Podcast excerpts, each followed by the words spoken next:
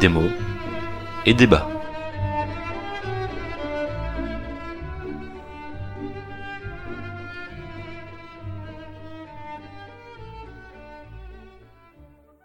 Bonjour à toutes et à tous pour ce premier numéro de 2019. On vous souhaite évidemment à tous et toutes une belle année emplie de bons livres, mais sûrement aussi de mauvais livres. Comme c'est le début d'année, j'en profite pour vous réexpliquer le concept de l'émission pour les nouveaux venus. Vous nous envoyez des listes de livres à podcastdmed.gmail.com. Je mets tout ça dans un très beau tableur d'un logiciel sous droit dont je ne dirai pas le nom.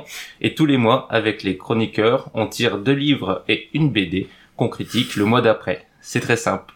Et j'espère que cette année 2019 va commencer en beauté, puisque ce mois-ci on parle de La Croisière de Virginia Woolf, Une société sans école d'Ivan Illich, et de Elle, entre parenthèses S, de Bastien Vives. Et pour cela j'accueille deux chroniqueurs expérimentés. Bonjour Armand, le recordman de l'émission. Comment vas-tu? Ça va, je trouve que tu excelles dans les présentations Ah. en cette nouvelle année. Et quel est ton mot? Alors mon mot, ce mois-ci, c'est licence. Alors une licence, on pense d'abord au diplôme ou aux autorisations administratives ou par exemple à la licence poétique, mais dans le sens plus proche de son adjectif qui est licencieux, ce qui est contraire à la pudeur. euh, la licence signifie aussi une liberté excessive qui peut mener au dérèglement moral. Donc avec cette définition, la licence se comprend comme un contraire de décence. Euh, donc avec euh, cette quatrième participation qui sera peut-être marquée du saut de la licence justement.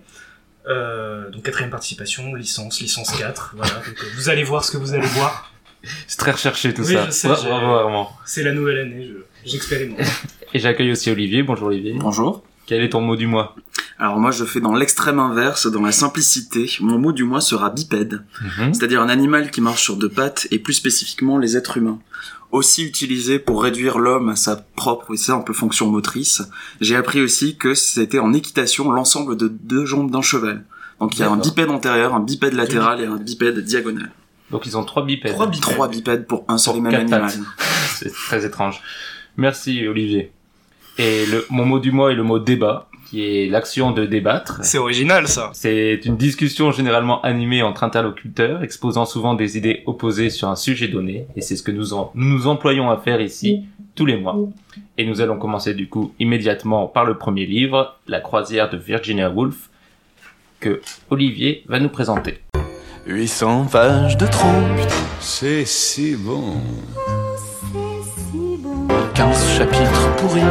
C'est extra. Extra. Extra.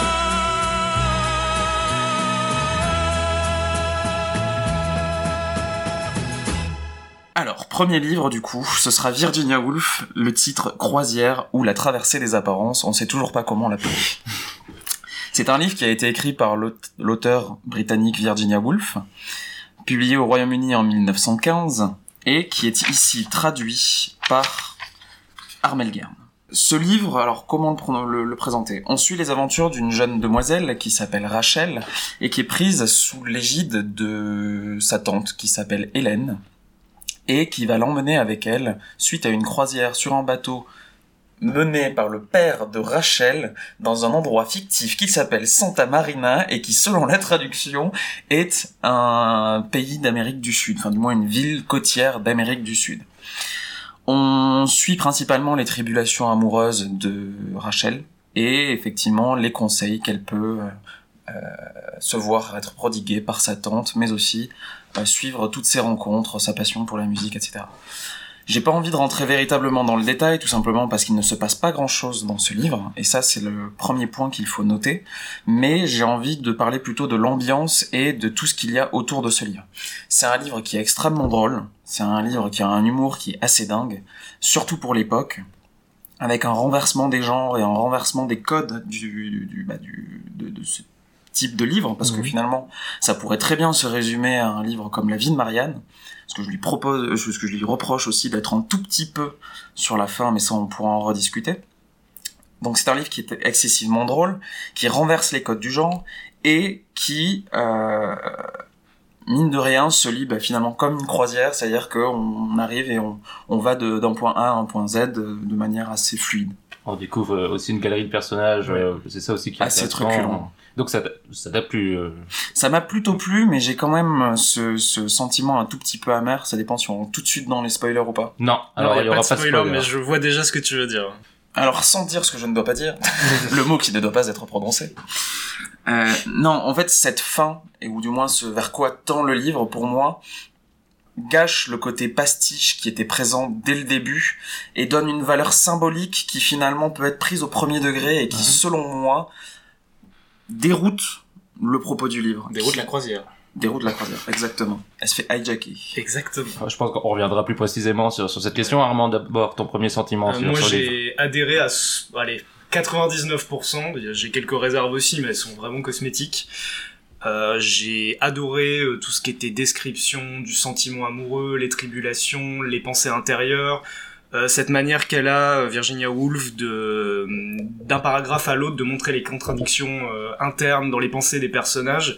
J'ai trouvé ça vraiment génial, très bien écrit, malgré la traduction un petit peu escamotée de temps en temps, notamment en termes de en termes de coquilles et de concordance de comment dire des, des pluriels, etc. Enfin bref, ça c'est de la forme.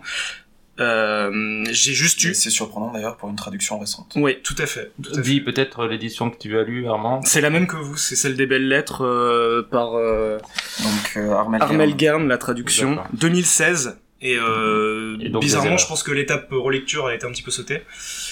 Euh, juste dans les réserves, vu que j'adhère totalement, ça va être assez euh, facile d'aller de, sur euh, les compliments, donc je vais plutôt aller dans les réserves. Euh, J'ai eu un tout petit peu de mal à rentrer dedans au tout début, justement vu qu'on est jeté euh, directement avec beaucoup de personnages, Mhm. et une fois pareil qui, euh, qui débarque à Santa Marina, il y a vraiment énormément de personnages qui se greffent au même moment. Et c'est un petit peu difficile, je trouve, de distinguer, euh, parce que parfois ils sont appelés par le nom, leur nom de famille, parfois par leur prénom, il y a des couples qui se forment, etc. Et c'est pas toujours très facile, mais une fois qu'on a la- l'image en tête, euh, on se fait son petit trombinoscope et c'est beaucoup plus clair. Mais je te rejoins sur ça, euh, Armand, justement, parce que c'est un des points euh, que je trouve assez fort dans le livre et qui, au début des Arson, euh, ces personnages, la façon dont elle les traite, la façon dont elle les décrit surtout, parce que elle s'attache beaucoup, Virginia Woolf, euh, à leurs pensées. C'est un roman très si pas psychologisant, mais Mhm. sur euh, tout ce qui cache, ce qui cache derrière les relations euh, sociales, les relations entre les hommes et femmes, toutes les pensées qu'il y a derrière, les non-dits, les, les, les, les Les apparences. les apparences, etc. Et, et du coup, je trouve qu'au début, on a beaucoup de mal, en tout cas moi, à, à s'attacher aux personnages. On se demande un peu qui ils sont, ils ont tous l'air un peu perdus, sans, sans très marquants, sans très remarquables. Et c'est au fil du livre qu'on apprend finalement à les connaître, On à comprendre, eux, à comprendre leurs doutes, à comprendre leurs problèmes. Elle a une manière assez particulière d'introduire ses personnages à chaque fois dans le flux narratif. C'est rare qu'on ait directement le prénom de la personne Oui, qui ensuite va jouer un rôle important dans le Mhm. livre ou dans le chapitre. Il y a des, il y a des, enfin comment dire, il y a des fausses pistes en fait. T'as l'impression qu'un personnage va être là pendant tout le roman et il disparaît au bout d'un Ouais. chapitre. Et ça, j'ai trouvé ça aussi. Très peu de descriptions physiques. On les reconnaît simplement à leur dialogue. Donc Oui. il faut essayer de, Oui. de tirer, de savoir qui parle aussi, donc de Oui, savoir. vrai, c'est vrai. Et surtout qu'elle a un enchaînement parfois dans les dialogues où en fait c'est des personnages qui se parlent d'une certaine manière tout seuls. Tu vas les tirer du dialogue, mais en fait ça va être repris-il. Et euh, t'es un peu perdu aussi, et ça ajoute à cette atmosphère un peu de confusion, mais qui est aussi magnifique euh, dans la, comment dire, la poésie qu'a qu'a décrit. Exactement, il y a un caractère assez éthéré justement avec cette apparition et cette disparition de personnages qui finalement, bah, comme sur un bateau, ben montent sur le bateau, Mhm. descendent à chaque escale. Mhm. Et c'est vrai que sur cette croisière, du coup, qui est la vie de Rachel, on arrive à suivre cette intrusion et cette sortie de plusieurs personnages qui vont chacun jouer un rôle assez important. Mhm. Mais c'est ce que je critique un petit peu sur le livre, c'est qu'au final, ça reste un roman initiatique. Plus qu'un pastiche et une critique de la société telle qu'elle était dans cette Angleterre euh, Oui. au début du XXe siècle. C'est vrai que ça s'inscrit très fortement dans le, le roman initiatique, au point que on a vraiment l'impression, et l'auteur le dit aussi, que Rachel est une page blanche quand, euh, quand elle arrive au début du roman. C'est-à-dire qu'elle C'est un était dans personnage un... qui ne connaît rien. Voilà, c'est ça. C'est un personnage qui était dans un cocon jusqu'à, c'est quoi, 24, 24 ans ans dans le roman. Jusqu'à ses 24 ans, qui ne connaît absolument rien, et c'est sa tante qui se rend compte que elle a jamais vu le monde, et, et elle se dit, je vais la prendre sous mon aile et lui faire découvrir le monde dans ce qu'il y a de meilleur et il y a de pire. Et ce monde, évidemment, c'est, pas le vrai monde, c'est, cette bulle que- où, où tous ces personnages s'entremêlent et s'entrecroisent, et c'est avec ce rapport avec ces gens que Rachel va se construire, mais en se construisant, elle se crée aussi beaucoup de, de questionnements, et elle se rend compte derrière tout ça, que la vie c'est compliqué et que les personnages c'est pas facile de les comprendre, les, les, les hommes c'est difficile de les comprendre, d'avoir un rapport avec eux. Et, et Virginia Woolf réussit derrière ce, ce prétexte de- du roman initiatique à montrer la, la complexité que c'est de trouver sa place dans une société qui en effet, et c'est là qu'on rejoint aussi tout le côté ironique, est, est, est très caricatural. Et c'est hyper intéressant justement cette idée de la page blanche parce que ça va être aussi tout le thème du livre. C'est-à-dire savoir qui va écrire cette page blanche pour Rachel. C'est-à-dire que Hélène, la tante, va justement essayer de l'amener à elle-même écrire sa propre page par ses expériences, par ses rencontres, par les personnes qu'elle va côtoyer. Ou, ben, est-ce que ça va être. L'amoureux, Oui. voilà, qui va venir et peut-être détruire le potentiel de la femme qu'est Rachel par le mariage. Et si tu Mais là, j'en dis beaucoup et ça rejoint aussi le, le moment final du livre. Ouais. Donc, à toi de si décider de tu, le garder ou si pas. tu mais- parles de la page blanche, justement, notamment en termes d'amour, c'est qu'au final, on a l'impression, et vu que tous les, tous les personnages sont complexes, il y a aucun personnage qui est simple, qui a une caractéristique qui le définit, ils ont tous des questionnements, on les voit. Même le, les servants, c'est-à-dire euh, les domestiques, etc., c'est des personnages hyper intéressants, même s'ils sont peu présents. Donc pour revenir sur la page blanche et l'amour, on a l'impression que Rachel, qui ne connaît pas ce que c'est l'amour, elle tombe un peu amoureuse de tout le monde. Mhm. Et elle sait pas, Oui. justement, elle a pas de référent. Et, Et, à, euh, à- chaque fois en se demandant, est-ce que c'est ça? Exactement. Est-ce que c'est Et pas même ce que une j'ai fois, lu? une fois qu'il y a eu euh, dans le livre l'expérience où le couple s'est formé et il y a quelques semaines qui se passent, on voit que les personnages, que ce soit Rachel ou d'autres, je pense à Suzanne et euh, Arthur, non? Le, le mari de... Oui. Oui, c'est ça. Ou c'est peut-être pas Arthur, enfin bref. Ou Alan. Alan Non, Je ne sais pas. ça c'est Miss Alan, c'est son Ah oui. Donc, euh, Bref, les personnages sont pas sûrs d'eux, même une fois investis dans la relation, il y a toujours des questionnements. euh, est-ce qu'on va se marier Comment ça va être euh, Est-ce qu'on va, on va se supporter, etc. Mais de manière beaucoup plus complexe que ce que je décris. Et ça aussi, c'est fascinant dans la manière qu'elle a de dérouler sur des pages et des pages sans que ce soit ennuyeux Mhm. ce genre de, de Ouais. développement et de questionnement. Moi, J'ai trouvé ça incroyable. Ouais, moi j'ai trouvé ça génial du coup le renversement des rôles surtout pour l'époque et surtout Oui. les finesses avec laquelle c'est fait. Alors, les femmes sont vues comme un potentiel et les hommes sont vus comme décadents.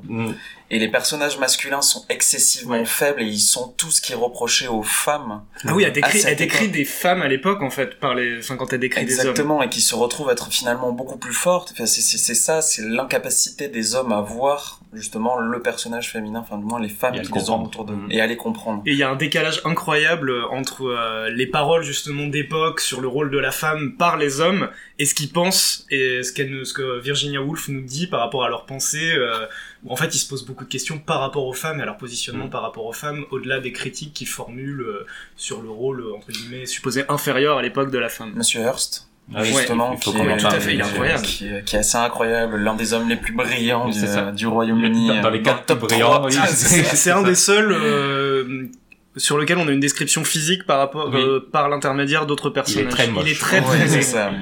Et ce qui est marrant, enfin, c'est, c'est, c'est une des choses que je voulais dire, c'est aussi qu'elle fait aucun effort pour rendre ses personnages aimables. Euh, Non. Aucun. Et même quand tu commences à adhérer à un personnage, Ouais, des fois, généralement il- derrière il se fait descendre parce qu'il a une remarque méprisante ou quelque ça. chose du genre. Et lui, c'est un, un- un des exemples les plus fameux, c'est un John Hirsch, parce que c'est un type qui méprise à peu près tout le monde, qui se croit, non seulement qui se croit supérieur, mais tout le monde pense qu'il est supérieur, et donc c'est comme si c'était une vérité indubitable, et que, et donc il se promène vraiment comme un pan dans sa cour, avec ses livres, et, euh, en même temps, il est d'une fragilité extrême, parce que il comprend absolument rien aux relations humaines, aux relations sociales, et, pourtant, il arrive à avoir des amis, à avoir, et à créer une relation, et c'est ça qui est intéressant aussi, c'est que tous ces personnages, non, sont jamais maniqués.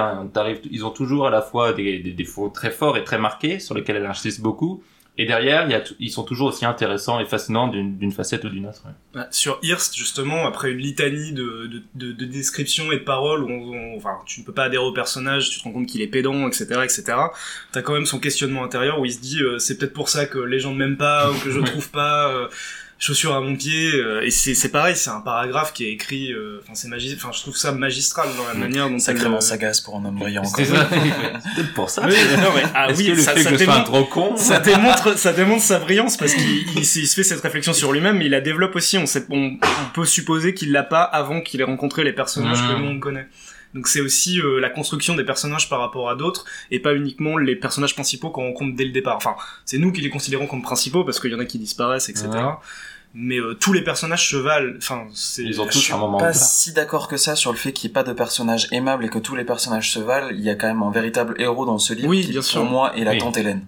Ah, la tante oui. Hélène et la relation avec son mari. Alors oui, c'est une héroïne, mais c'est pas la protagoniste. Non, mais ils sortent complètement du, du schéma narratif qu'elle met en place pour tous les autres personnages et notamment de Bah, leur- Ils sont au centre euh, dans, tout premier, dans les tout premiers chapitres, et après ils deviennent l'arrière-plan, c'est ça qui est... les suit eux qui vont qui effectivement sur le bateau pour la croisière Ouais. avec euh, cette mélancolie qui prend Hélène parce que on sait pas exactement pourquoi d'ailleurs, c'est Ouais. jamais clairement exprimé et ça ne revient d'ailleurs jamais sur le reste du Il y a un petit peu l'usure du mariage quand même.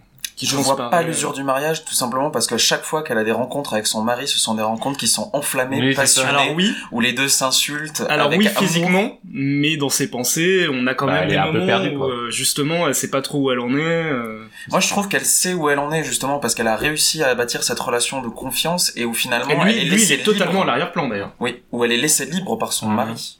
Et c'est Oui. la seule femme dans ce livre qui existe en dehors Oui, de son mari. C'est vrai, mais ça l'empêche pas d'avoir des questionnements euh, similaires à ceux des autres personnages qui cherchent à se marier par exemple. Alors oui, mais parce qu'elle veut les guider, et elle veut les guider dans le type peut-être de relation qu'elle-même entretient avec son mari, qui certes n'est pas parfaite, parce qu'on le voit aussi au début du, Oui. du roman, effectivement il y a une certaine mélancolie, euh, on sait pas trop s'il y a eu une dispute avec son mari ou non, Mais mais Surtout, elle abandonne ses enfants, enfin, Oui, c'est vrai, il y a aussi la- pendant les- un certain temps, et elle en Exact. parle Les comme enfants une qui déchirure, et on sait pas pourquoi elle les les enfants laisse. qui sont d'ailleurs totalement absents du, Absolument. du roman. Ouais. Mais c'est vraiment, elle est, elle est qualifiée en tant que femme pour une femme qui est âgée, qui pourtant est mariée, qui est aussi mère. 40 Est-ce que ce serait pas l'insertion de Virginia Woolf d'une certaine manière? Apparemment, Virginia Woolf était plutôt, Plutôt- euh, Rachel. plutôt Rachel, de, Rachel. de ce que j'ai lu sur euh, le, le rapport entre sa vie et, et les éléments du livre, Ouais. parce qu'elle avait elle-même euh, eu un basculement entre une vie très euh, dans un cocon D'accord. et elle est arrivée dans un monde un peu foisonnant. D'ailleurs, faut qu'on parle de la, enfin, la critique ou euh, l'aspect caustique de la colonisation britannique. Bah, je pense qu'on peut en parler de manière plus générale d'abord de du côté drôle parce que tu as, Mhm. dit que c'était un livre euh, excessivement drôle. Je pense qu'il faut quand même euh, mettre un qu'on précise un peu pour les, les auditeurs parce que c'est pas c'est pas de la, de la galéjade ou c'est pas c'est on- pas des on se poile blagues, pas à chaque euh, page. C'est vraiment dans la façon dont elle présente les personnages, il y a des formules, il y a des tons, beaucoup d'ironie, ça joue beaucoup sur de l'ironie, réparties ou- des de réparties sur les personnages qui sont parfois ridicules ou qui Et C'est du beaucoup de pathétique. Les, monologues de chacun Mm. des personnages qui, quand ils se posent des questions sur Ouais. leurs conditions d'être humain, et notamment bah, les femmes qui jouent le jeu et qui acceptent, entre guillemets, cette soumission Tout à l'homme et qui le voient comme une figure christique, Mhm. qui se disent, oh mais quelle chance j'ai de pouvoir être à côté de cet homme-là. Je trouve ça exceptionnel. Parce que c'est, c'est, c'est drôle et c'est, c'est foncièrement drôle, quoi. Et euh, pour ajouter à ça, euh, en fait, elle- enfin, on part quand même d'un, on parle d'un roman où la question, enfin, on tourne autour du, du, du mariage, du badinage, etc. Mais elle en fait, elle en ressort des réflexions extrêmement sérieuses et presque philosophiques. Oui. Et, et ce qui est marrant aussi, je trouve, c'est c'est le, le setup, le, le- la disposition du livre, comme ce, ce dont tu parlais sur le, rapport entre les Anglais et, euh, et le monde, de la- donc l'Amérique latine, c'est que c'est donc un, un voyage. Donc ils, ils arrivent en Amérique du Sud et ils se retrouvent, eux, ils sont dans une petite maison, ils sont à côté d'un hôtel où tu as tous les Anglais qui viennent en vacances euh, découvrir le, le monde. Sauf que pendant tout le livre, ils ne Mais font que re- rester dans l'hôtel. ouais, Ils reproduisent tout à fait ce qu'ils font ça. à Londres. Et ils font des activités totalement fétiles, euh, ils, ils dansent, Et ils ne parlent que de Londres aussi. Ils parlent que de Londres, ils parlent que entre eux, et ils découvrent absolument pas le monde qui les entoure, et c'est une bulle Ah, c'est- c'est un contexte qui en fait est est non avenu parce que enfin ça donne une ambiance euh, tropicale Mm. etc avec un cadre mais ça influe pas vraiment sur le récit sauf peut-être sur la fin et du coup, c'est à On mourir. dévoilera pas, mais- C'est à mourir de rire quand euh, ils font des petites excursions, euh, dans, ils font une Bah, des promenade, sa- et comme on a des l'impression- safaris, oui, c'est ça. euh. on a l'impression que c'est l'événement de, de, de leurs vacances, ils vont faire euh, 3 mètres dans la jungle. C'est- oui, et c'est ça qui est terrible, c'est et que ça l'est. Ça, c'est à mourir de rire, vraiment. Et c'est ce côté, euh, ouais, Club Med presque. oui Euh, Club Med est euh, très très auto-centré mm. Et il faut parler de cette croisière et l'intervention sur la croisière du couple d'hommes politiques, enfin, Mhm. l'homme Oui. politique et sa femme. bah, quel élément perturbateur euh, du début du récit? Quel élément perturbateur Pour Rachel. Oui, pour Rachel et qui déclenche effectivement tout ce qui va arriver après avec l'installation de. Rachel avec sa tante, etc. Mais ce couple est juste exceptionnel. Ça démarre le livre sur un ton qui est Ouais. Qu'elle elle aura peut-être du mal à rattraper après.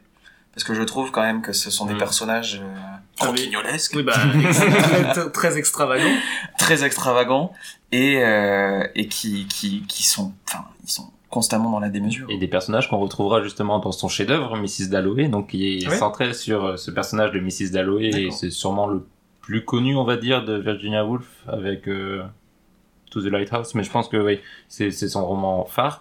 Et, du coup, oui, ça reprend. euh, C'est là où elle a développé ce fameux euh, stream of consciousness de, de, de- où t'as que les pensées successives du personnage. Donc c'est ce qu'on voit déjà un peu hein, dans ce livre sous forme de monologue ou, ou même dans la narration. Mais là, c'est développé euh, à, à son maximum dans Mrs. Dalloway qui reprend donc la vie de ces, ces personnages. Donc Mm. en effet, quand tu quand tu sens le potentiel de ces personnages, Mais ça se euh, voit, c'est vraiment un éclair, quoi. C'est un Mhm. éclair de génie et ils sont tellement drôles dans leur caricature et dans leur manière d'être et de penser.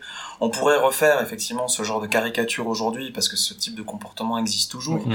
Mais ils sont brillants, enfin brillants. Alors non pas parce qu'ils sont, mais comment ils sont représentés. Et c'est là qu'on voit aussi tout le génie de Virginia Woolf parce que ces deux personnages sont finalement peut-être même les plus marquants du récit. Et c'est impressionnant de voir à quel point elle a une finesse d'analyse des comportements et des relations Sur sociales des et détails. euh, qui sont géniaux. Ce que je trouve vraiment sa force dans ce livre, ce qui est incroyable, c'est qu'elle arrive à trouver les mots justes pour décrire la façon dont les, les, les hommes et les femmes n'arrivent pas à trouver les mots justes dans leur, Oui. leur façon de vivre. C'est qu'elle arrive à Oui, puis décrire même les de relations manière, entre êtres humains, ça, de manière très précise des gens perdus. Et c'est ça qui est beau. Et tout le monde est perdu, en Mm. fait. Tout le monde est perdu, vraiment perdu. Et alors, finalement, c'est un couple aussi qui vit dans l'adultère, hein, parce qu'ils Mhm. se trompent mutuellement l'un l'autre. On en a un qui va chercher, effectivement, à dragouiller Rachel. Et euh, swept off a feet, C'est tu vois, c'est vraiment euh, la danse de tango. Il la prend, il la retourne, et puis, Et puis direct, il, direct, il est torturé parce C'est que ça. il regrette ce qu'il a fait dans la ça. minute. Vigoureusement, il l'embrasse, et puis ensuite, euh, comme dit Armand, voilà, c'est, oh mon dieu, je n'aurais pas... Qu'ai-je fait Qu'ai-je fait Mais ça, c'est que, ouais, c'est que 30 Ensuite, pages dans le début du livre. Hein. Il Mais va c'est déjà jusqu'à d'une richesse, accuser euh. ensuite Rachel, Mhm. justement pour se dédouaner de toute faute. Et de l'autre côté, on a sa femme qui a ses petites euh, excursions pour aller voir cet homme bizarre dans Mhm. sa cabine.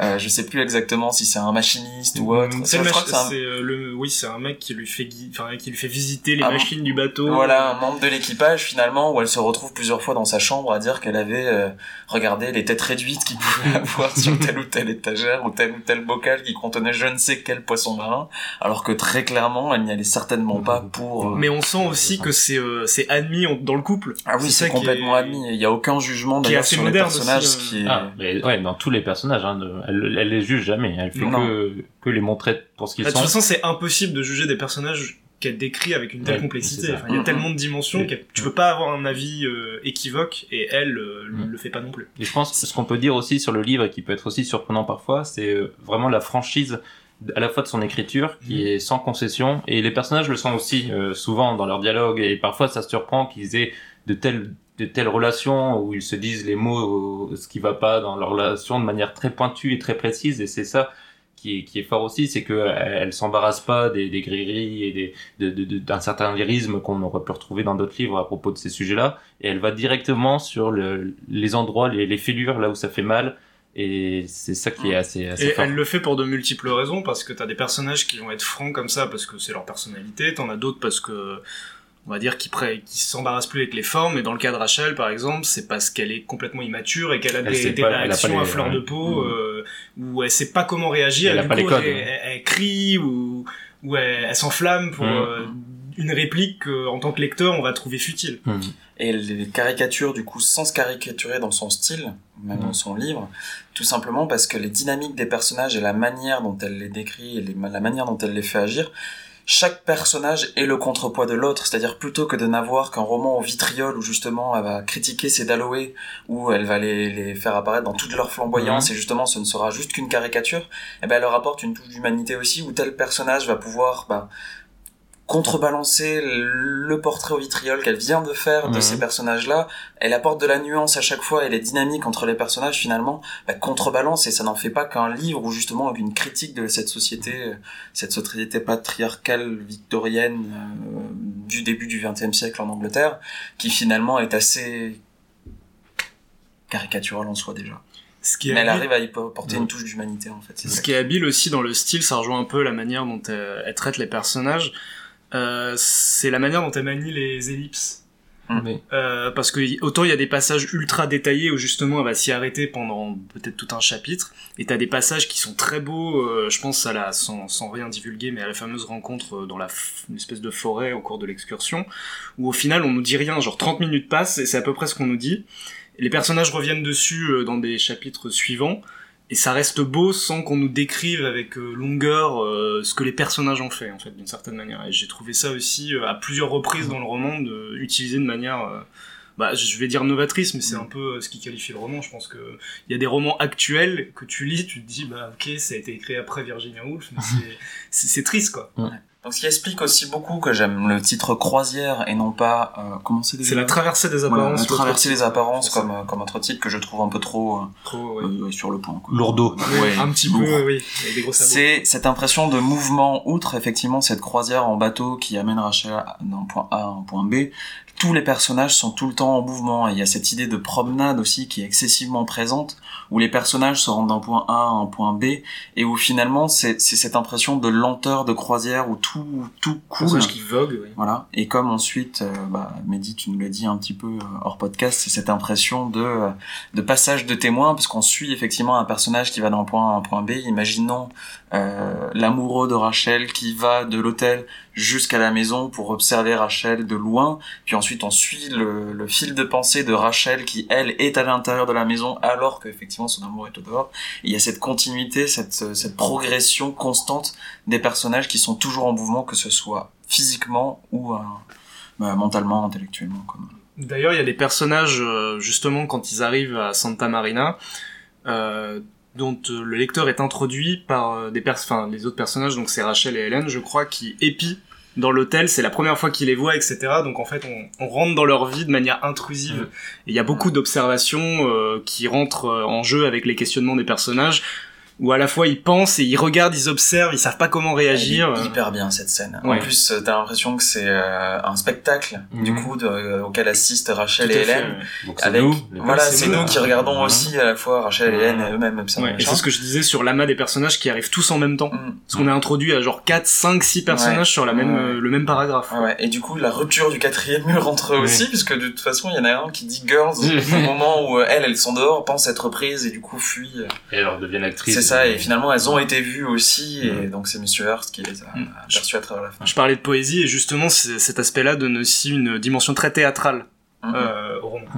Et un dernier point que je voudrais aborder avant qu'on passe à l'autre livre, parce qu'on peut pas faire tout le podcast sur celui-là, C'est dommage. c'est le, le rapport du aussi du, du, du livre à la littérature, parce que justement c'est assez intéressant. euh, Beaucoup de, de, de personnages sont des fins lettrés et lisent beaucoup, euh, des livres différents. Euh, Le, le mari euh, est un spécialiste en, en Grèce euh, de, de Pindar. Euh, le- les autres sont, connaissent un peu toutes les, la poésie la ou les la grande littérature anglaise.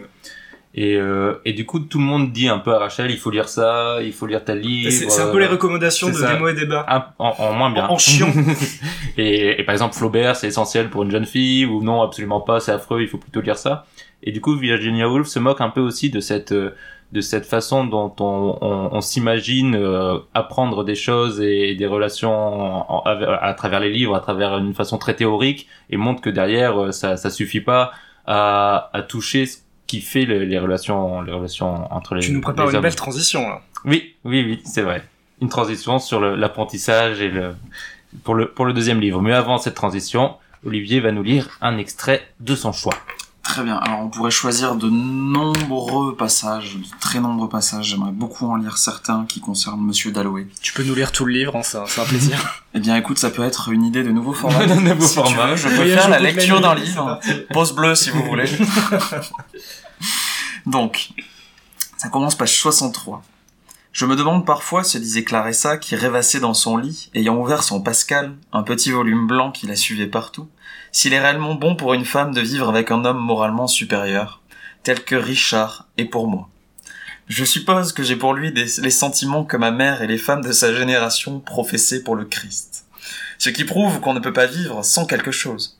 Après quoi, elle tomba dans un sommeil à la fois profond et réparateur comme à l'accoutumée, mais qui cette fois était habité par d'énormes lettres grecques qui se déplaçaient fantastiquement dans sa chambre.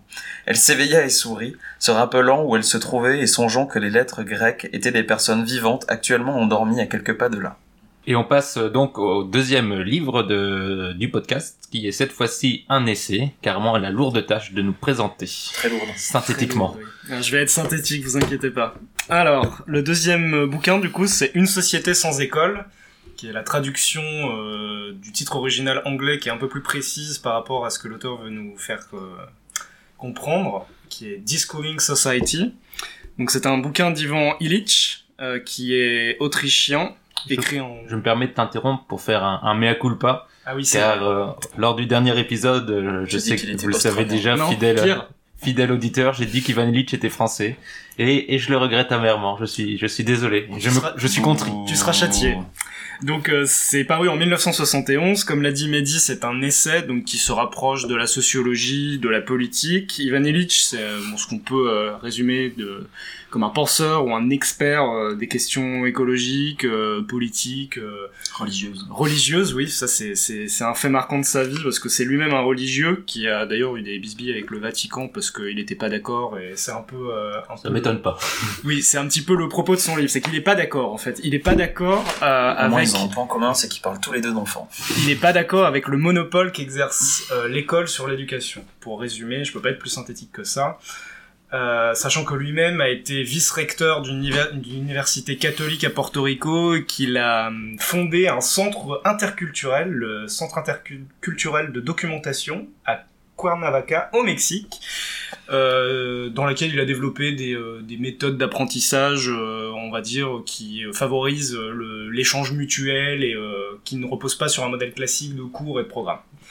Donc euh, ce que critique Illich dans son euh, bouquin, c'est euh, l'école obligatoire, c'est-à-dire euh, euh, à la fois le, le décalage entre les objectifs affichés par l'école, c'est-à-dire euh, l'égalité, euh, l'équité, la préparation à la vie professionnelle et de citoyen, euh, et euh, donc ce décalage avec les buts que l'école atteint, c'est ce qu'il critique, et je pense qu'on va aller direct euh, dans les arguments, parce que si je vous détaille tout ce qu'il dit, euh, on va, on va Oui. vite s'embêter. Donc on va plutôt s'attaquer euh, dans la discussion à... De toute façon, on va repéser les différents points. Moi, je dois, je vais commencer en On va disant que peut-être euh, peut-être parler du livre juste vite Oui. fait avant.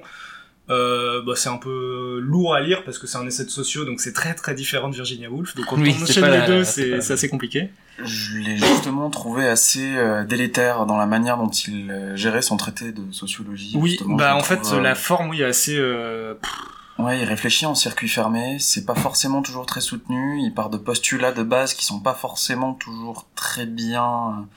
C'est pas, c'est pas très clair en fait. Non. On va dire qu'au début c'est très touffu parce que euh, il met une succession d'arguments euh, sans les lier entre eux. Et donc ce qui est drôle dans le bouquin, c'est qu'il y a un appendice à la fin qui doit être euh, inséré dans une édition ultérieure de publication, donc après 1971, où en fait il résume exactement ce qu'il vient d'écrire pendant 150 pages en 20 pages. Et en fait ça suffit à comprendre ses thèses. Mais c'est vrai que c'est c'est un livre qui est écrit d'une manière un peu particulière. Il y a deux fois, deux trois fois en effet des, des façons de, de s'exprimer presque orales euh, sur euh, certaines réflexions. Il y a des démonstrations qui sont pas totalement euh, fondées euh, très scientifiquement. Bah, c'est parfois c'est des chiffres un peu de en toute l'air. façon. Et c'est vrai qu'on se rapproche parfois plus du, du pamphlet Bah, euh, oui. que, que d'un vrai livre. Déjà. C'est une critique qu'on fait Si c'est un traité de sociologie, il étudie quelque chose ici, il étudie l'école. À quel moment est-ce qu'il pose très clairement les bases de ce qu'il appelle école? Alors il dit que c'est l'institution, effectivement, L'institution publique. voilà. Mais qu'est-ce qu'il entend par école? Mais Après, c'est un peu un abus de langage que moi-même j'ai j'ai fait, c'est que c'est pas forcément de la sociologie, c'est que le Non. sujet, en fait, le sujet d'étude euh, qu'on a euh, en face de nous, c'est l'école, c'est l'institution, c'est l'État, par exemple. Euh, donc on va attribuer un qualificatif de sociologique dessus, mais au final c'est pas vraiment de pour la moi, sociologie, c'est- plus de la politique pure, euh, voire de la philosophie. Quoi. Oui, c'est pas loin de ça et, et c'est ce qui m'a plu dans le livre, c'est que euh, il m'a fait réfléchir à des choses auxquelles j'avais absolument pas pensé. Et là où il a mis- il a le il a raison, je pense, et il pointe du doigt une une, une vérité, c'est que l'école est devenue euh, dans nos sociétés quelque chose de presque incontestable. Ça ne nous vient même plus à l'idée de le remettre en cause en tant Oui, mais que ça, on institution. revenir dessus. On pourra justement. revenir dessus, mais il faut justement- en parler maintenant parce que c'est. c'est Bah, on va en, on va en parler important. justement pour euh, appuyer ce que dit Mehdi. Il décrit exactement l'école comme l'agence de publicité qui nous fait croire que nous avons besoin de la société telle qu'elle est. C'est ça. Et je trouve ça assez beau dans, dans, dans ce livre. Il réussit en effet à interroger des, des choses qui sont vraiment ancrées en nous, dans notre presque ADN. Surtout, en plus, il est, donc il n'est pas français, euh, comme je l'avais dit la dernière fois. Et nous, en France, on a vraiment aussi ce culte de, De l'école. républicaine, qui est de vraiment la matrice de, l'égalité, la matrice, voilà. Et, et le- souvent, quand on- nous, on imagine une remise en cause de l'école publique ou de l'école obligatoire, on imagine plutôt Les programmes, les ah, méthodes. Oui, on ima- non, on imagine aussi une alternative euh, de droite capitaliste, Oui, c'est-à-dire que si on supprime l'école publique, ce qu'il y a derrière, c'est des Pour marchés euh, inégalitaires, etc. Pour Illich, l'école publique est justement euh, un terreau du C'est capitalisme. ça qui est intéressant, c'est qu'il renverse C'est totalement cette logique. C'est que pour lui, c'est exactement l'inverse. Il dit même que l'école publique est, est une idée d'extrême droite, à un moment dans, dans Oui, sa c'est démonstration. Et pour lui, c'est la, la matrice de la société de consommation. Et on considère l'enseignement comme un pur produit de consommation qu'il faut euh, inculquer aux élèves et qu'on les, en gros, on les prépare, on les formate tous de la même façon pour soient adeptes, euh, adaptés au marché, Marché du marché travail, du travail et plus largement marché. Alors, Et- pourquoi pas, mais je, moi je suis tout à fait d'accord et c'est vrai qu'il y a certains points là qui sont excessivement valides, mais il fait table rase complètement du constat de ce qui a amené aussi à l'établissement d'une école. Oui. Outre servir le récit national, outre former des futures élites ou outre former juste une population éclairée, ça a aussi permis de réduire le travail infantile. C'est vrai. Sauf que que ça. justement, Et ça c'est complètement mais, évacué mais de la question ah non, parce que, enfin, il, il en parle très vite, mais Oui. euh, pour Illich, en fait, Il est pour. an- il est pour, pour le travail infantile. Mais oui, mais c'est qui est terrible. incroyable. Parce que Mais- justement, dans la mais- limite de leur capacité sur des certaines certaines tâches, mais ça- oui, il le promeut. Et ça tient parce que lui, il veut une alternative, mais c'est une alternative qui est dans une société dénuée de profit ou même dénuée d'exploitation. C'est dans une société complètement utopique parce qu'en fait, tous ces arguments reposent sur le fait que tous les agents jouent le jeu. Oui, Mais c'est impossible dans ce pure et parfaite. En fait, c'est ma, c'est ma, c'est ma conclusion finale, mais, mais du coup, c'est marrant, on peut tout de suite l'aborder. C'est que moi, ce livre m'a beaucoup plu, mais derrière, en effet, ce que j'allais dire, c'est que j'ai cette limite que son raisonnement et son système ne marchent que dans une société où on a l'impression qu'elle est déjà arrivée à un stade civilisationnel euh, Oui, c'est- incroyable. C'est d'ailleurs euh, assez particulier qui, qui, qui présente ce genre d'argument parce qu'il parle beaucoup des sociétés en développement Mhm. qui sont euh, calquées sur le modèle des Oui, sociétés développées. de- Donc de- je sais pas si la société qu'il décrit elle est post-développée, mais en fait on a, enfin on a l'impression que c'est contradictoire euh, ce qu'il avance, puisque dans une société qui est déjà capitaliste, au final, c'est, enfin c'est trop tard, c'est impossible d'établir un tel modèle aujourd'hui. Mais ce qui. Non, par rapport effectivement aussi au fait qu'il est d'accord effectivement que l'apprentissage des enfants se fasse par bah, bah, l'apprentissage tel qu'on le connaît nous, c'est-à-dire que ben les entreprises ouvrent leurs portes à des personnes pour les former et de pouvoir les amener, euh, les amener à, à devenir des spécialistes dans leur domaine ou sur leur sujet. Mais ça veut dire que dans ce cas, la main d'œuvre ou du moins celle qui va vouloir venir dans l'entreprise ou euh, dans l'institution pour pouvoir venir se faire former ne va pas se faire exploiter.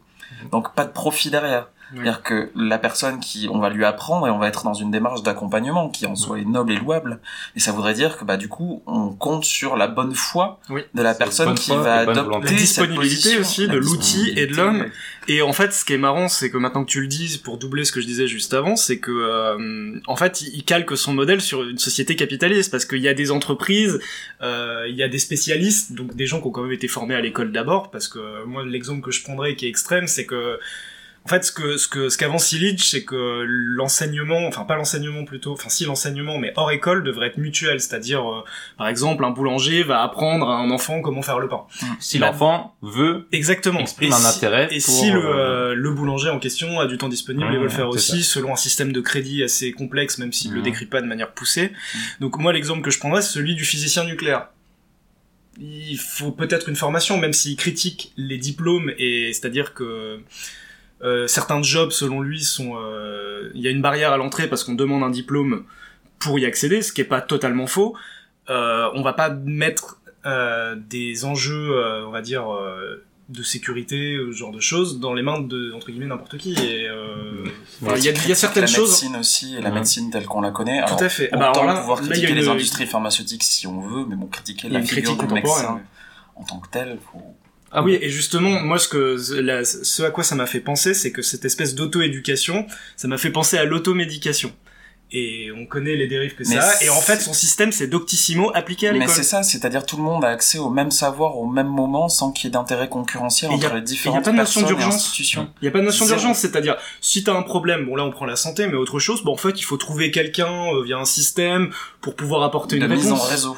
Alors ça, voilà, ça, ça, ça- J'aimerais faire ouais, ça, c'est l'aspect novateur de son. Je trouve ça son- incroyable. À lire Oui, ça en, En 1970 71, ouais, parce qu'on va on va 70. résumer vite fait c'est que du coup il décrit le cette euh, le- cette école qui a monopolisé l'enseignement et que maintenant on ne peut plus concevoir l'apprentissage dans les deux sens du terme Oui. l'apprentissage en tant qu'élève et en tant que, que maître Il critique beaucoup d'ailleurs euh, la fonction de professeur euh, qui défend sa corporation comme chasse gardée de, Et donc, de il cherche- de l'éducation. il cherche des alternatives donc c'est-à-dire qu'il n'y a plus de, de lieux où, euh, où il y a le monopole du savoir et donc là, tout s'ouvre et les individus doivent se trouver entre eux pour apprendre et échanger sur des thématiques euh, communes. ouais. Et ce qui est incroyable, c'est que il, du coup, il décrit comment ça peut se faire.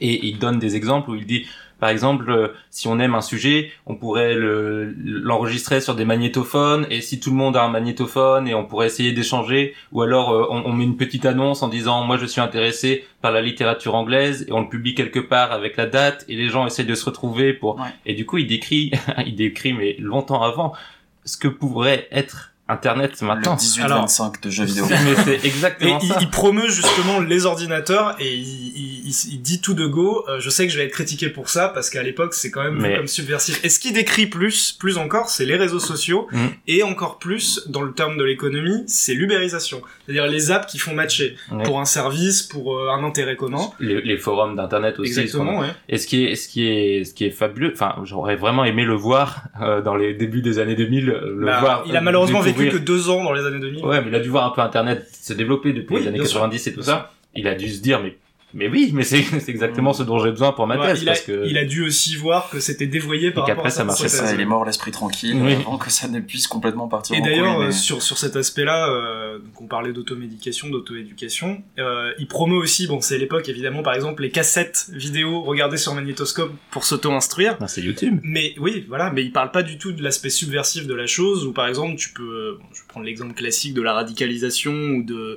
des gens qui tombent dans des thèses complotistes en regardant des vidéos. Enfin, ça, il en parle pas du tout Mais en oui, fait. parce qu'ils pensent que les gens sont capables eux-mêmes de savoir ce vers quoi ils sont Alors, intéressés, ça. capables de faire la différence C'est entre sa ce vertu, qui est bien et ce qui est pas bien, de C'est ce qui sa est vertu, intéressant, mais il pas est, intéressant. il est un petit peu dans le monde des bisounours où il pense que Complètement, mais un enfant en bas âge Voilà. et demande-lui ce qu'il souhaite apprendre et ce qu'il a envie de faire ou même juste d'étudier, euh, ben il va plus aller voir la dernière émission Disney Ouais. que euh, Surtout entre un enfant défavorisé et un enfant soutenu par ses parents. Oui, il y a aussi ce biais-là qui sera difficile à, rétablir. Mais après, c'est vrai que d'un côté, là où on- il a pas tort, c'est que on a beau donner toutes ses limites à ses idées, etc. le constat est bon. Le Enfin, constat est que c'est vrai que l'école qui se veut euh, l'alternative euh, qui résout ces systèmes ne marche pas. Enfin, qu'on n'arrive pas à réduire Il les parle de la inégalités. reproduction des inégalités. Oui, ça on est d'accord sur la reproduction des inégalités, mais sur le système universitaire et la critique qu'il fait du système C'est- C'est universitaire le par diplôme exemple, en fait sur lequel il veut dire qu'effectivement chaque personne qui est diplômée d'université réussit forcément et accède à une position sociale supérieure au Pékin moyen. Mais est-ce que c'est véritablement le cas?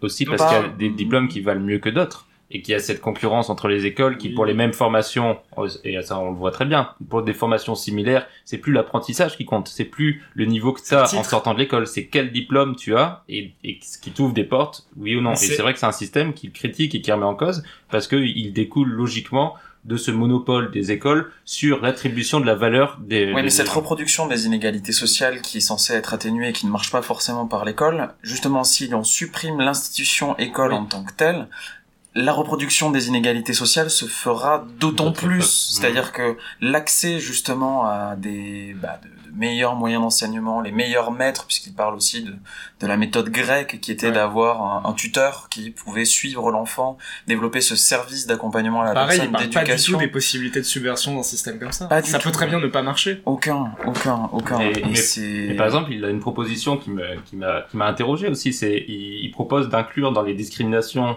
comme la race, comme le, le, le sexe, comme euh, le- les handicaps, il propose de mettre le diplôme dans les entretiens d'embauche à l'emploi. Ça veut dire que Ouais. tu dois pas juger la personne parce qu'elle a eu tel diplôme, mais tu lui demandes concrètement quelle expertise elle a et qu'elle prouve qu'elle est capable de faire. Ça, d'accord. Et Mais ça, c'est intéressant. C'est ce vers quoi on devrait tendre. C'est ça, ce vers quoi on devrait tendre. Ça paraît ahurissant. Enfin, c'est assez paradoxal parce que d'une certaine manière, euh, il parle de ces caractéristiques-là pour les évacuer en disant qu'on ne doit pas être jugé là-dessus, mais le système d'interconnexion mutuelle qu'il propose par les ordinateurs, ça s'apparente presque à du fichage. Mm.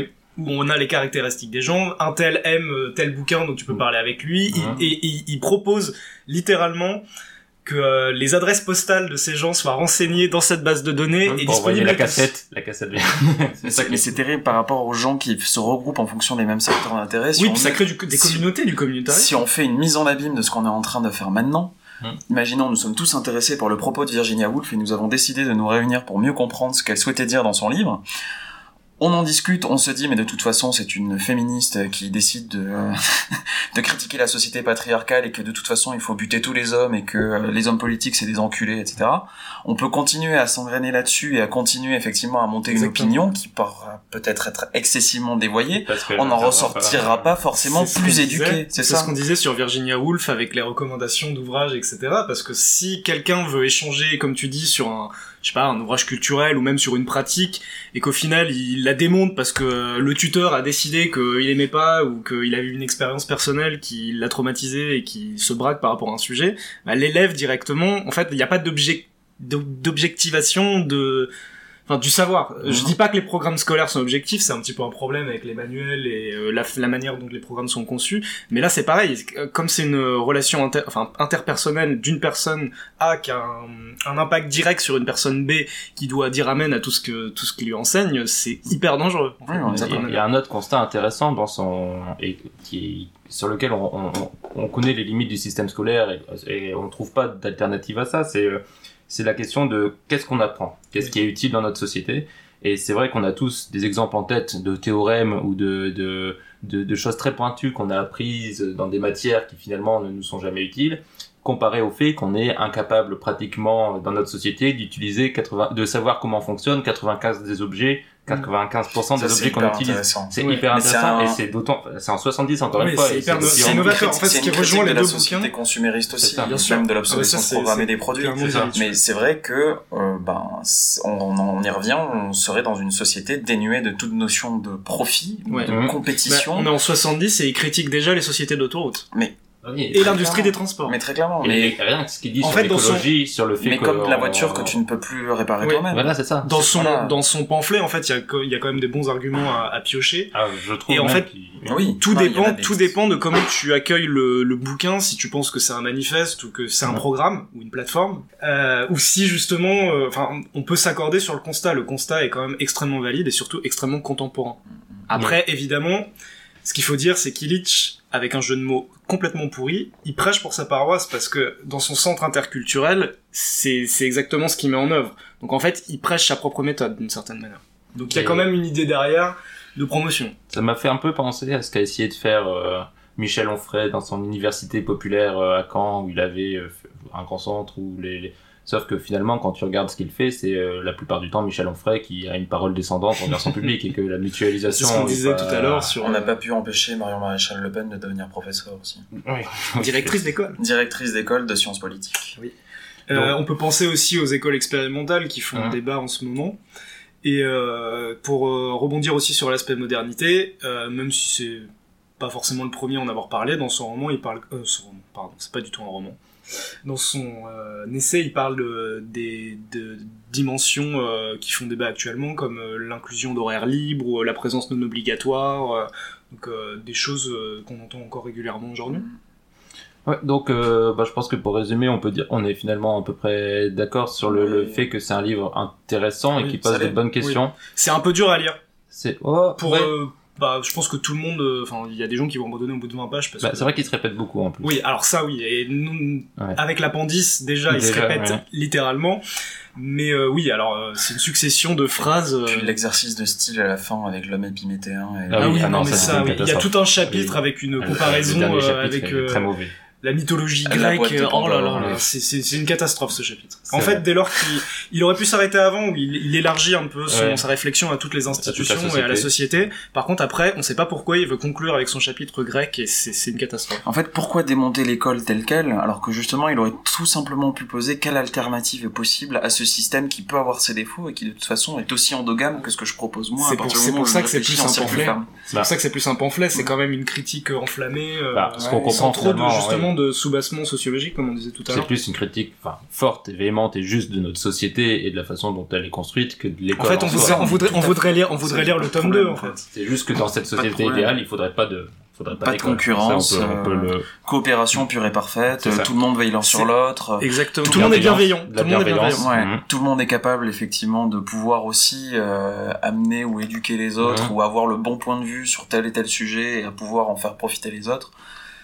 Ah, Avec mon, mon étourderie de tout à l'heure, c'est là-dedans que c'est peut-être presque un roman, parce que c'est quelque chose qui aurait pu se passer à la place de l'école, mais une fois que l'école est là, c'est un petit peu compliqué. On est plutôt Mm. dans le, la situation du faute de mieux. L'école, qui est critiquable et qui a des défauts, est quand même la meilleure méthode aujourd'hui. c'est ça. Du coup, est-ce que vous, je, je vous l'avais pas demandé pour le, le premier livre, mais il y avait eu tellement assez, un euh, consensus que c'était ouais. évident. Mais celui-là, est-ce que vous le conseillez ou pas? Honneur représentateur. Hmm. J'ai envie de dire oui, mais lisez juste l'appendice. Oh non, non, je suis pas d'accord. Bah, si vous voulez juste la thèse, après, vous n'êtes pas obligé de lire tout le livre. Ouais, mais je vous le conseille pas je pense forcément. que ces, ces, ces points les plus intéressants sont dans Bah, le ils sont dans les exemples, c'est vrai. Dans Ils les exemples, dans les- dans les appendices, mais il y a la partie euh, prométhéenne aussi. Donc, euh. Bah oui, lisez les premiers chapitres. Mais moi, je, je le recommande quand même pour tous ceux qui sont curieux de ce que peut être une critique de gauche de l'école, donc une- de l'école publique ou. Oui, ça, ça pour mais ça. il va plus loin que l'école publique. c'est peut-être peut-être c'est quand même un essai qui permet de remettre en cause euh, des idées reçues Oui. ou communément admises qu'on met pas généralement en ça. Je trouve, je trouve qu'il il nous pousse un peu dans nos retranchements à essayer, à nous poser des questions qu'on n'a pas l'habitude de se poser. Et rien que pour ça, c'est assez intéressant. Et pour le caractère novateur euh, par rapport et le à caractère novateur sur l'époque, il y a enfin, vraiment, il y a beaucoup de passages qui sont mille fois plus pertinents maintenant que dans les années 70. Je maintiens que c'est l'appendice peut suffire à lui-même. Olivier?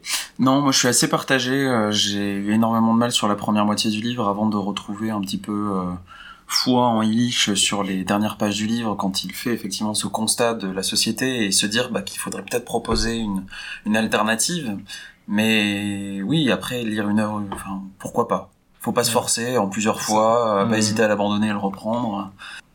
Armand, un extrait? Oui, bien sûr. Yes. On est tous euh, enthousiastes. Alors j'ai pris un extrait qui se situe euh, vers la fin du livre où euh, Illich détaille un peu euh, les oppositions, enfin, il anticipe les oppositions que pourraient susciter ses propositions. Donc, que mes propositions ne manquent pas de soulever des objections, j'en suis persuadé, et les premiers à en faire seront peut-être ceux qui, comme moi, ont à cœur de défendre la liberté de parole et de réunion. Ils diront sans doute que l'appariement des égaux est un moyen artificiel de mettre les êtres, humains en rapport, et surtout qu'il ne serait pas utilisé par les pauvres qui en ont le plus grand besoin. Certains, par ailleurs, s'inquiètent dès que l'on veut faciliter des rencontres qui ne soient pas enracinées dans la, vie d'une communauté locale. D'autres s'indigneront parce que je suggère l'utilisation d'ordinateurs. Ils diront sans doute que l'on ne peut rassembler les hommes de façon aussi impersonnelle. À quoi ils ajouteront qu'une recherche commune se fonde sur une expérience partagée sur des affinités profondes. Je comprends ces objections, bien que je ne sois pas persuadé de leur justesse. En, en premier lieu, le retour à une existence conçue dans le cadre d'une petite communauté, celle-ci étant le point de départ de l'expression créatrice, risque d'aller à l'encontre de la volonté d'en faire l'unité politique de base. Faire tout reposer sur cette petite communauté serait se priver d'un avantage de la vie urbaine, la possibilité libératrice de, parti- de participer simultanément à la vie de plusieurs groupes d'égaux. Par ailleurs, des êtres qui n'ont jamais vécu proches les uns des autres peuvent éventuellement avoir des expériences à partager plus enrichissantes que ceux qui se connaissent depuis l'enfance. Les grandes religions n'ont jamais négligé l'intérêt de ces rencontres en terre lointaine et grâce à elles, les croyants ont su souvent trouver le chemin de la liberté. Cet esprit se retrouve dans les pèlerinages, la vie monastique, l'aide mutuelle entre les sanctuaires et les temples. Dans cette perspective, l'appariement des égaux pourrait conduire à l'apparition de nombreuses communautés qui existent dans une ville à l'état latent mais sont pour l'heure étouffées. On a oublié les bienfaits des croisades. Oui, c'est vrai. Donc voilà, ça donne aussi une petite, euh, un petit aperçu de la manière dont il écrit. Et on passe à la troisième œuvre du podcast. Il s'agit de Elle avec S entre parenthèses de Bastien Vives, qui est d'ailleurs sa première BD publiée. Bastien Vives est entre-temps devenu un des noms de la nouvelle génération de la BD française. Il a même le droit, depuis tout récemment, à ses propres polémiques. Donc ça veut dire qu'il devient quelqu'un d'important. Et dans ce, dans son premier album, il raconte l'histoire de deux filles qui rencontrent un garçon un peu bizarre. Et c'est à peu près tout. Donc euh, je vois pas vraiment ce que je peux dire de plus sur l'histoire et c'est en fait euh, assez embêtant. C'est embêtant aussi parce que je suis, à mon sens, complètement passé à côté de, de la BD. J'en suis resté totalement à l'extérieur parce que je ne sais absolument pas ce qu'il veut ou me faire penser ou me faire ressentir même. Du coup, j'ai rien ressenti ni rien pensé en le lisant. Et euh, comble de, de tout, c'est que j'ai trouvé en plus les dessins extrêmement vulgaires. Donc, euh, il dessine une des deux filles avec des seins gigantesques Et l'autre, euh, celle qui a fait une fellation au début de, de l'album, a des lèvres démesurées. Donc c'est un message assez subtil pour nous pour nous dire, eh bien, je ne sais toujours pas quoi, parce que ça aurait pu être le regard justement du troisième garçon. Ça aurait pu être intéressant de le montrer à chaque fois qu'il les regarde avec ses, ses, ses proportions défigurées, sauf qu'elles sont toujours dessinées comme ça, même quand il n'y a pas d'homme, même quand c'est pas l'enjeu. Donc c'est pas le regard de l'homme apparemment, c'est juste comme ça qu'il a décidé de les dessiner. Et du coup, pareil. Pourquoi, pourquoi ces dessins qui du coup sont pas très beaux finalement? Parce que Pourquoi? Pourquoi? Oui, effectivement. et donc j'imagine que l'auteur veut parler de l'émoi adolescent, de la difficulté de trouver sa place à cet âge, De de, se la faire des amis, de se faire des amis. ils sont plus adolescents. Bah, ils ont, Ouais. ils ont, si, elle a 19 ans, je crois. Bon, Si, voilà, si, elle a, c'est- elle a 19, enfin, Oui, on sait plus, enfin, c'est Bon, les vieux plus des adolescents. jeunes adultes. Des adolescents, comme on Je dit. sais pas, ils, Ah, comme tu ils dis. vont voir Divergent au cinéma. Oui, c'est ça. Mais aussi- C'est Les la, Hunger Games. c'est vrai. Battle Royale. bon, c'est la génération Z, quoi. Ouais. Et du coup, oui, ça parle aussi de sexualité, j'imagine, mais je sais pas trop ce qu'il veut Alors, on la voit, euh, quoi, surtout. euh, Bah oui, mais il c'est n'y a pas de Y a pas de propos sur la sexualité, même. Bah non. Elle est plate, la sexualité des personnes. Euh, Au contraire, au contraire du personnage. Oui. Mais et- le dessin, en tout cas. Donc vous êtes comme moi, vous avez pas. Je suis passé complètement à côté aussi. Euh, personnellement, j'ai perdu 20 minutes. Mais à la fin, je, je me suis demandé, mais qu'est-ce qu'il a voulu dire? Et après, j'ai vu une, une interview de, de Bastien Vives. Et finalement, c'est un adolescent. C'est un adolescent, et puis il le dit lui-même, j'aime dessiner des filles, j'aime dessiner des filles avec des formes vertigineuses, j'aime... J'aime ça, cette sexualisation, cette érotisation du, de, de la femme, mais elle est Mais c'est même pas. Elle- Mais sur de tels Elle sujets, est plus qu'adolescente, j'ai même dire qu'elle est- prépubère, sa, sa vision de la sexualité. mais en plus, sur de femmes. tels sujets, on pourrait au moins s'attendre à un peu de, je sais pas, de, de provocation, ou quoi. Mais y a rien, c'est hyper Non. caricatural. Oui. Y a rien d'intéressant, les personnages sont pas intéressants. Euh, la, enfin, la conclusion, quoi, la Mais dernière, la, der- enfin, la dernière planche, enfin, y a, y a rien, tu sais même pas quoi penser, tu t'arrêtes là, tu dis, ok, ils ont oublié trois pages, ou... Bon, on dirait qu'il a voulu faire, parce que c'est un peu son style, le, le côté minimaliste, quelques traits, et je, je fais passer des émotions de la poésie, mais c'est vrai pas que d'émotions. ouais, là, ça marche pas. Et ça marche pas, oui, de A à Z. Et c'est même pas, c'est même pas déplaisant à lire, c'est juste qu'il y a, Ah, y a rien. Y a, y a juste, tu, tu, enfin, pareil, on a parlé de l'enchaînement Wolf Illich, mais là, quand tu passes de l'un des deux premiers à ça, tu, tu changes de monde, quoi. Et puis le, le- la tête du héros. Ouais. Moi, genre, autant les femmes sont relativement bien dessinées, mais alors le côté euh, singe, Loser, euh, non, non, sale. il a, il a vraiment, ouais. une- enfin, son Ouais. faciès, c'est plus celui d'un animal. Elle a un mono euh, sourcil quasiment, enfin, c'est, euh, Ouais, une barbe qui lui remonte quasiment en dessous des yeux, euh, une bouche en haut, très bizarre. on n'arrive pas à comprendre en fait si euh, enfin, dans la, le comportement des personnages en plus ils formulent aucune euh, critique ou aucune euh, aucun Je- aucune opinion on sait pas s'ils valident et- ou s'ils légitiment le comportement des personnages féminins comme masculins même s'ils font Ouais. des choses par exemple bon on a affaire à un stalker quand même sans Ouais, mais c'est même pas trop dit, parce mais que... euh, on sait même pas si Mais c'est pas grave! en fait, en fait, on a un personnage qui suit un autre personnage et c'est comme ça qu'ils se rencontrent. Et à la fin, il lui dit euh, oui, mais euh, c'est hyper difficile. Je t'ai vu, machin, c'est difficile de se faire des amis, etc. Et voilà, c'est tout, c'est désamorcé. Ouais, non, très, très bizarre. En plus, d'autant plus que la couverture est, est, très, est belle, je trouve. Oui. Ouais, parce qu'on on retrouve les deux, on retrouve les deux héroïnes qui sont dessinées normalement, comme des qui vraies femmes. beaucoup plus de Oui, choses exprime effectivement dans le regard Et d'ailleurs- que le reste du livre. Justement, le titre, c'est pareil. Quel est l'intérêt du titre par rapport au... Bah, c'est, à la fois la femme, mais les femmes aussi Tu dans leur diversité. Vraiment je sais pas, hein, je, je, je Je pipote. suis pas sûr, vu le propos du livre, qu'il a eu C'est genre, je pense qu'il a eu, il a eu une idée. Et si je mettais elle avec un S entre parenthèses, et je sais pas, je Est-ce que c'est lui qui a choisi le titre déjà C'est même pas sûr. Après, ça premier- peut aller Ça dépend. Est-ce que le, est-ce que le hein, titre est dessiné avec des gros seins? Tu auras ta réponse. Non, mais c'est un délire d'adolescent. Enfin, il... voilà, il a eu son érection en dessinant Mais est-ce son que tu bouquin penses- et puis il était Tu content penses d'avoir que le même un adolescent après. pourrait aimer ce, cette bande dessinée? Ah non, non, Non, c'est lui l'adolescent, C'est lui l'adolescent. c'était-. Ouais, bien sûr, mais un- il écrit pour qui? Pour lui? C'est un délire érotique prépubère, euh, voilà. euh, j'ai des femmes inatteignables, euh, bah peut-être que je vais réussir à les approcher. euh, mon Dieu, euh, quelle courbe vertigineuse. Mais en fait, c'est pas celle qui a les plus gros seins qui m'intéresse finalement, c'est peut-être Ah mais certainement l'autre. Mais elle couche avec d'autres garçons, et alors pourquoi elle couche couche avec d'autres garçons et dans ce cas, qu'est-ce que je vais faire pour l'avoir? Et puis si jamais je lui révèle mon secret, bon, mais pas grave, tant pis, tant mieux, tout va bien. Voilà. Ouais, mais c'est un bien résumé. c'est hein. un très beau résumé, c'est mieux que ce que j'ai Tu, fait. tu pourrais le mettre en appendice dans la BD, je pense. Très bien. Bah voilà, je pense qu'on a fait un peu le, le tour de cette BD. Donc après, encore une fois, c'est le, le premier album de Vives qui depuis a eu son petit succès d'estime. Donc euh, est-ce que c'est représentatif de son œuvre? C'est quoi les polémiques? Ah, vous n'avez pas suivi la, polémique du petit Paul? Eh bien, Bastien Vives a sorti un, un livre qui raconte l'histoire d'un enfant qui a cette fois-ci un sexe disproportionné. Mais un, Ah, tiens, c'est original. genre 80 cm ou un truc comme ça Mais c'est pas plainte aussi l'héroïne là avec les énormes seins alors. Non, non. Et, et en fait, ce qui est gênant, c'est qu'il il raconte tous ses aventures sexuelles. Donc, euh, tu vois des femmes adultes euh, avoir des relations sexuelles avec un petit enfant au sexe disproportionné. Ah d'accord. Et que ce livre a été, enfin, c'était le, le- le- c'est quand même dans une collection pornographique qui est dirigée par, euh, je crois que c'est Katsuni, euh, une nouvelle euh, collection. Et du Mais coup, ce, ce livre s'est retrouvé comme, vous savez, C'est devrait- consternant, non Ça devrait être C'est un un peu auteur de hentai en fait. Ouais, c'est un, un peu, ça. Ben, on sent, on sent le. on Ouais, c'est vrai, dans- même dans le trait, mais Mais c'est vrai que du coup, ce qui est amusant, c'est que en France, on a encore, malgré toutes ces années, le côté euh, BD pour les enfants. Donc la BD pédopornographique s'est retrouvée parfois dans quelques étals des rayons jeunesse, Ah. C'est ça, la polémique. c'est beau. Non. Ce qui est assez beau quand même. C'est génial. Bah, la polémique, c'est à la fois est-ce qu'on peut faire les louanges de la pédopornographie sans en parler, quoi, vraiment dans, au premier degré, ou va le sans Est-ce avertissement, c'est sans la rien? sélection de la FNAC. Putain, Donc voilà, c'est ça la, la polémique sur Bastien. Vives. Oui, c'est de la provoque Pure gratuite. dure, ouais. gratuite. Pure et euh, Pur et dur. Donc voilà, je vais quand même vous lire un, un extrait, si on peut dire ça, un bout du, Il y a pas beaucoup de dialogue. Chouette, oui, c'est vrai, c'est vrai, c'est très peu bavard. en Non, plus. donc c'est une des lettres que reçoit l'héroïne après l'avoir rencontré le garçon en soirée. Charlotte. Oui, je sais, c'est ridicule, et on n'a plus 15 ans. Mais je ne sais pas comment te le dire autrement, car je t'ai vu une fois, et peut-être que je ne te reverrai plus. Donc voilà, c'est juste pour te dire que si je t'ai trouvé magnifique à cette soirée, je ne pense plus qu'à toi.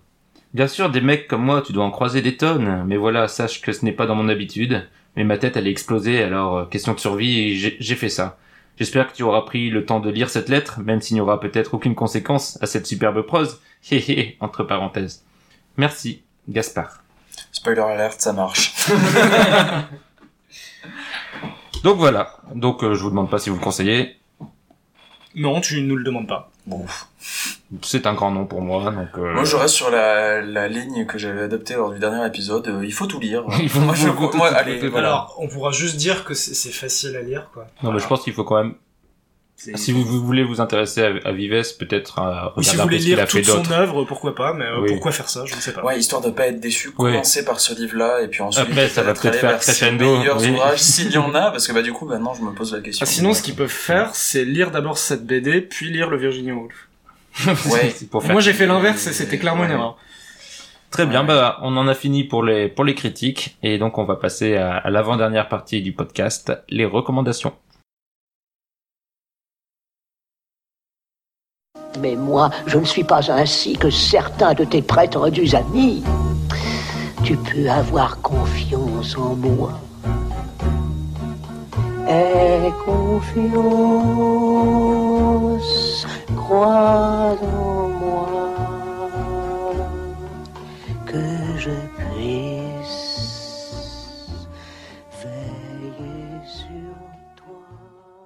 Les recommandations, c'est la partie du podcast où les chroniqueurs sont enfin libres d'exprimer ce qu'ils ressentent et ce qu'ils pensent de, de tout, puisqu'ils peuvent tout vous recommander. Ils n'ont aucune limite et Armand va vous le prouver. Ça fait plaisir d'avoir un peu de liberté parce qu'au bout de quatre participations, je commence à développer un petit syndrome de Stockholm. C'est ça. Euh, donc moi, ce que je vais recommander, c'est un podcast qui s'appelle Studio 404. C'est fait par Qualité. C'est un podcast mensuel qui parle de la société numérique, en gros, donc euh, sur les impacts quotidiens des technologies, euh, comme je sais pas la voiture autonome. euh, euh, les villes intelligentes, les réseaux sociaux, ce genre de choses. Donc si ça vous intéresse, c'est hyper intéressant, c'est drôle, c'est hyper bien écrit au niveau des chroniques. Donc euh, foncez si ce genre de problématique vous intéresse. Euh, ça dure à peu près 1h30, 2h. Et c'est très très très intéressant. Je mettrai évidemment comme à chaque fois le lien de- des recommandations et, et les références sur le site des mots et débats.online. Olivier? Ouais, alors moi je vais pas faire dans l'original encore une fois, je vais euh, bah, recommander un livre de Donald Ray Pollock, c'est son premier, c'est un recueil de nouvelles mais pas tant un recueil de nouvelles que ça. On sait pas trop comment le présenter. C'est un ouvrage euh, qui se concentre sur le village de Knockemstiff, qui est aussi le titre du coup du livre Knockemstiff. Tu l'écris comment? K-N-O-C-K-E-M-S-T-I-F-F. Merci. Euh, Momo Motus. non, non, mais du coup, c'est un livre qui est excessivement dur sur une ville profonde de l'Amérique, encore une fois. Avec, euh, non, un visage sans concession, Donald Ray Pollock, qui est un ancien ouvrier, qui a travaillé pendant 32 ans dans une usine de pâte à papier, qui a eu énormément de mal à devenir écrivain, qui a même eu beaucoup de mal avant de se dire qu'il pouvait devenir écrivain, euh, qui décrit la misère comme personne d'autre, et toujours sans jugement, sans concession, mais avec des personnages qui sont à la fois tristes et euh, terriblement humains. Très bien, merci Olivier. Et moi, je vous recommande un film qui est sorti en 1995, donc c'est pas de la toute euh, fraîcheur. Euh, Il s'appelle Before Sunrise de Richard Linklater. Et donc, ça raconte l'histoire d'une américaine qui rencontre, non, un américain, pardon, qui rencontre une française dans le train et convainc Est-ce de... qu'elle est française comme Ivan Illich ou pas? Non, c'est une vraie française. Est-ce que c'est J'ai- vérifié. Et il la convainc de passer une nuit avec elle à Vienne en, en attendant son avion. Et donc ils savent qu'ils vont devoir se séparer et profitent de la nuit pour se découvrir dans tous les sens du terme. Et c'est vraiment un, très beau film avec des beaucoup de dialogues, hein, puisque on, les suit juste pendant une nuit à parler. Et, pourtant ils sont tous les deux très naturels, donc c'est extrêmement bien écrit et c'est très bien joué. On, on y croit à, à 100%. C'est qui le comédien? C'est euh, Ethan Hawke Mhm. et euh, Ju- Julie Delpy. Donc euh, Ethan Hawke qui a eu une carrière qui a beaucoup joué après Ouais, avec aux Linklater euh, dans euh, Boyhood, ouais. euh, etc. Est-ce que c'est un film pur et dur? Non, C'est- non, non, au contraire, il est très doux et c'est c'est vraiment une parenthèse idyllique qui, enfin, ça donne vraiment un très beau film et il sera suivi de deux suites échelonnées dans le temps avec les mêmes acteurs qui jouent les mêmes personnages mais à des âges différents, euh, Before Sunset et Before Midnight que je n'ai pas vu donc je ne peux pas vous conseiller mais qui à mon avis doivent être euh, tout aussi Oui, bien. ils ont fait beaucoup pour la renommée de Delpy euh, Oui. Oui, oui.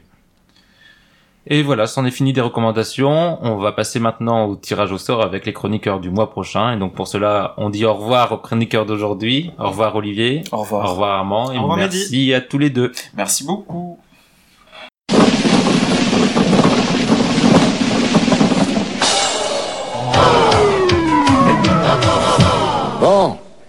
Et nous revoilà pour la dernière partie du podcast, la partie tirage au sort. J'accueille donc euh, les chroniqueurs du mois prochain qui auront droit chacun à un veto parmi euh, les livres que je vais tirer au sort, donc euh, dans la liste des livres que vous nous avez proposés à podcastdmed.gmail.com.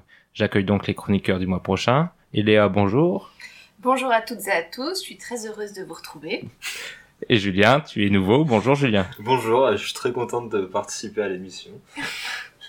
J'espère que vous n'avez pas trop peur. Je tire le premier livre. C'est un roman de 573 pages, écrit en 1998 en Turquie. C'est Mon nom est rouge d'Oran Pamuk. Eléa, Je garde. Julien. moi aussi je le garde. Deuxième livre tiré, un roman de 200 pages de 1956, écrit au Japon par Ju- Junichiro Tanizaki et qui s'appelle La Clé. Eléa, J'hésite, on peut pas savoir de quoi ça parle. Non. Non, bon, je garde. Julien. Ouais, ok, super. Pareil, je garde aussi. Donc on a déjà nos deux romans, Mon nom est rouge et La clé. Les BD maintenant. Une BD française de 192 pages de 2016, L'Apocalypse selon Magda, de Chloé Volmerlo et de Carole Mourel. Je l'ai déjà lu et Ah. elle est super, donc euh, je mets un veto. Et en plus, je connais Chloé Volmerlo et c'est quelqu'un de très bien. Parfait. Donc tu en profites pour faire une recommandation, c'est bien. Deuxième BD, Cabonet Calling de Zéro Calcar, une BD française de 2016 de 288 pages. Je l'ai déjà lu, Oh mais je là peux là. pas mettre de veto. Mais- Bah, je vais mettre mon veto aussi, je l'ai, je l'ai lu. Elle est géniale aussi, Elle vraiment. est géniale aussi. hein. Donc je suis le seul à avoir un veto pour la dernière BD tirée, qui est une BD française de 72 pages de Manu Larsenet et qui s'appelle On fera avec.